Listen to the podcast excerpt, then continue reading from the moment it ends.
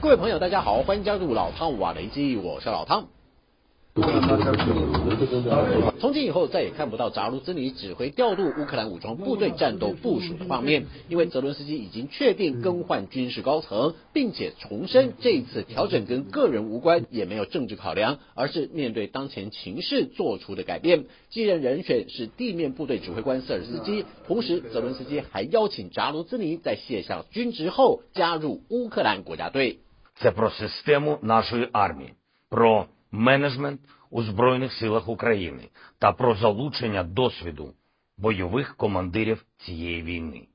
Кожен солдат, кожен сержант та кожен офіцер, який бачить фронт, розуміє, які рішення потрібні. Суттєво більша технологічність дій армії. 现年五十八岁的瑟尔斯基曾经指挥打击俄罗斯支持的乌东叛乱，而获得“雪豹”的称号。因为祖父母的关系，所以具有俄罗斯血统。毕业于莫斯科高等军事指挥学院的他，不但熟稔俄军的战术战法，也和多位俄军现役高阶将领是同学。未来在战场上，免不了会有一场各为其主的同窗之战。也由于瑟尔斯基在俄乌战争期间曾经督战灵活，或是率领官兵拿下关键战斗的胜利。包括在哈尔科夫溃败俄军之役，以及坚守巴赫姆特迟滞俄军推进等战功，获颁乌克兰英雄称号。虽然西方并不意外瑟尔斯基接任乌克兰武装部队总司令，却也坐实了长期以来泽伦斯基想要撤换扎卢兹尼的传闻。阵前换将究竟所谓何事？到底是两人心结难解，亦或是功高震主？泽伦斯基对于这类煞有其事的捕风捉影，更是表情严肃的郑重否认。 Це означає, що потрібен інший підхід, зокрема до ротацій, інший підхід до управління фронтом,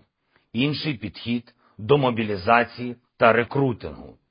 Все це дасть більшу повагу до солдата і поверне Чіткість діям у війні.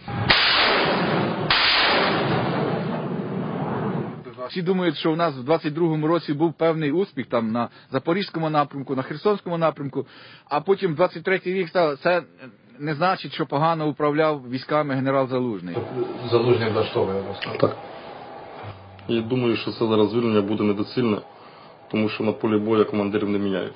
泽伦斯基的决定到底合不合适？乌克兰前线官兵说出了他们的心里话。毕竟阵前换将在古今中外战史上有过许多失败的案例，尤其目前俄乌战局处在焦灼的状态中，接任的瑟尔斯基究竟能不能突破僵局，也是难以预测的变数。部分西方军事观察家更提出警告，认为扎卢兹尼的下台有可能造成部队军心涣散，或是陷入更为混乱的局面。尤其是这次的人事调整，会不会加深乌克兰政界和军界的隔阂，甚至影响基辅和西方的关系，都是牵连甚广的重要决定。万一泽伦斯基的判断出现不可弥补的失误，那么坐等渔翁之利的俄罗斯，就像收到天上掉下来的馅饼一样，巴不得乌克兰多多益善。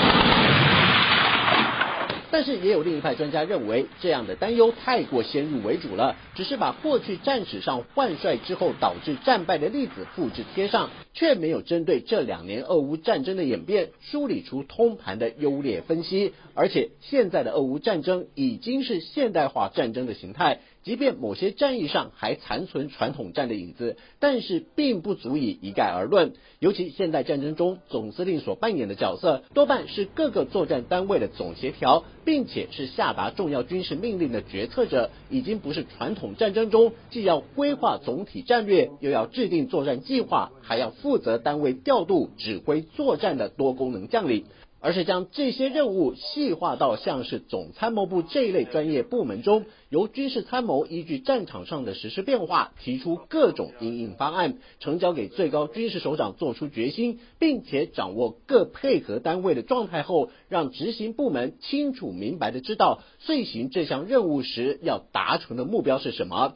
在确认直向与横向联系没有认知落差时，一一督导各单位的执行成效。尽最大可能让各级部队在步调节奏一致的情况下打出一次完美的配合，而不是交给各级部队长一人一把号各吹各的调，反倒是要调和顶耐，凝聚各单位的共识，才是军事首长的主要工作。因此，专家认为，只要最高军事首长在重要时刻能够下决心做出明确指示，任何符合资格的高阶将领都能做得到。更何况，自从战争爆发以来，武器装备和兵员数量都居于劣势的乌克兰，靠着前线官兵丰富的创造力，把非军事用途的民用无人机改装成具有战场侦察以及对敌打击的空中利器。这些成绩绝不是光靠一个总司令就可以达成的战果，更多的是要仰赖战斗单位面对战场变化做出灵活调整，才能出其不意决胜于千里之外。